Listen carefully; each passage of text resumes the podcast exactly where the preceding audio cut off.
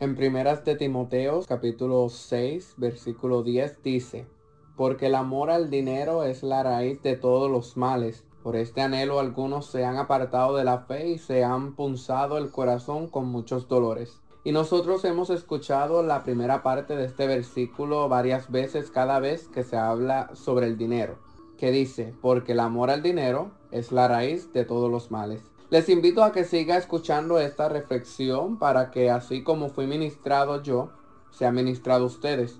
Muchas veces, aunque sepamos dónde está la abundancia de dinero, debemos de hacer como si no supiéramos dónde está. Y más adelante les diré el por qué.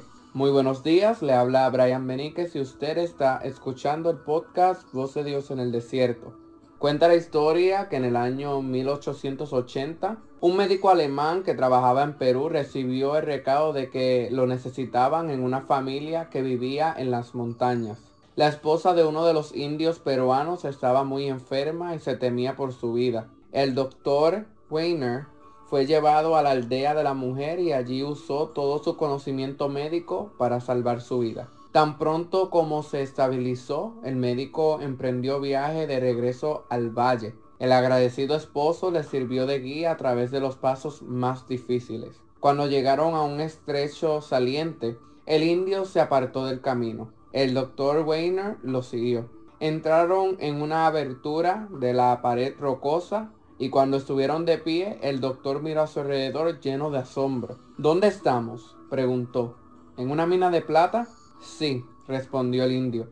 En pago por haber salvado a mi esposa, llévese tanta plata como pueda. El doctor tomó un buen pedazo de mena de plata y, preso de la curiosidad, preguntó, ¿El aldea saben de la existencia de esta mina? No, respondió el indio.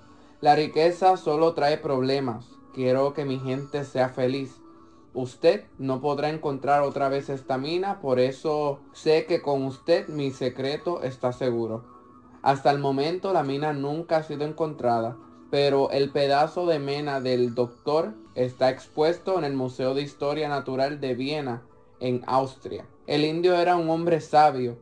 Es agradable tener dinero suficiente para pagar las deudas, pero la riqueza no trae la felicidad. La felicidad es una actitud, no una cuenta de ahorros. Elohim, yo he pedido dos cosas de ti, no me las niegues por el tiempo que viva. Aparta de mí la falsedad y la vanidad, y no me des ni pobreza ni riqueza. Sí, solo provee lo suficiente y necesitado, porque si tengo mucho puedo negarte decir, ¿quién es Yahweh? Y si soy pobre puede que robe y así profane el nombre de mi Elohim.